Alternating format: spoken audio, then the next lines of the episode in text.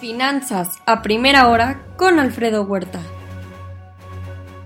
Muy buenos días. Ya son 195.8 millones el total de infectados. Promediaron el fin de semana cerca de 500 mil casos nuevos por día.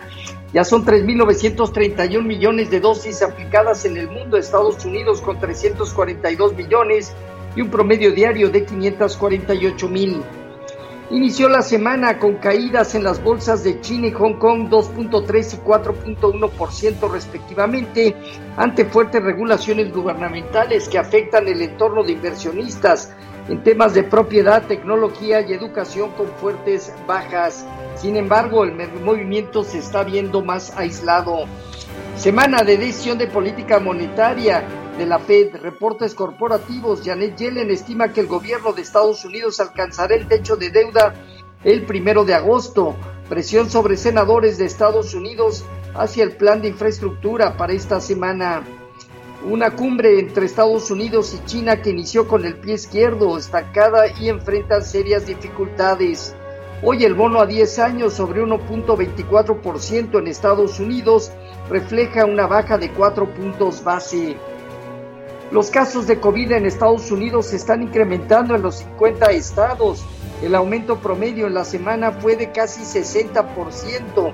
Destacan Luciana, Arkansas, Missouri, Florida y Nevada, mientras varios de ellos tienen tasas de vacunación bajas.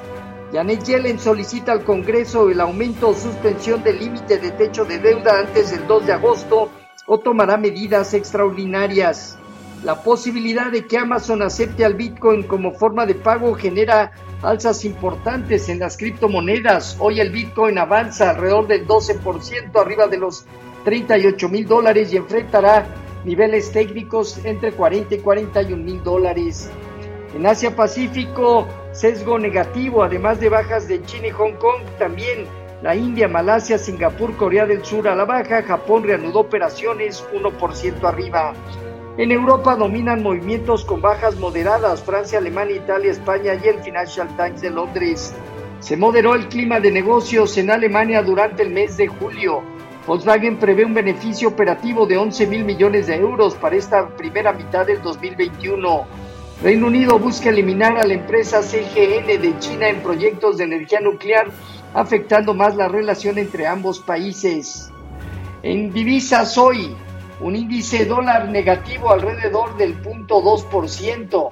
El euro operando eh, sobre niveles de 1.38 avanza 0.2% y la libra 0.3% arriba.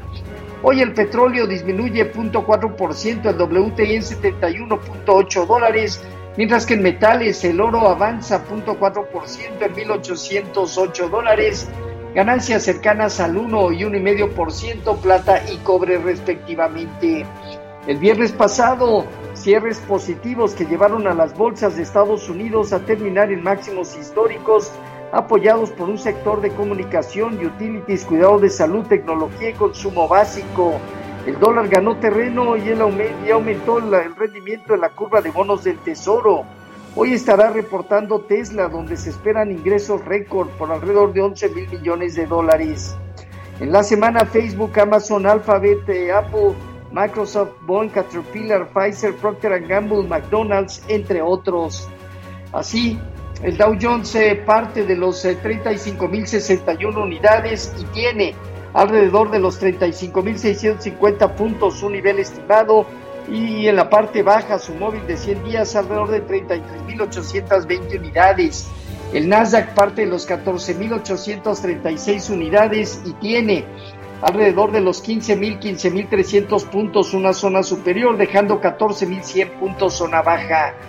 El Standard Poor's en 4.411 unidades tendrá hacia 4.450 puntos, una zona superior. El rendimiento del bono a 10 años aumentó a 1.28%. Hoy el informativo anda rondando cerca de 1.24.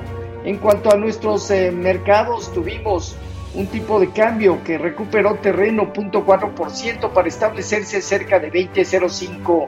Bajo las condiciones actuales, niveles de 20 a 30 se ubican como zona superior, de 20 a 19.90 zona baja. Eh, fondeo diario, papel gubernamental en 4.28 y bancario en 4.38, la tía 28 días en 4.51.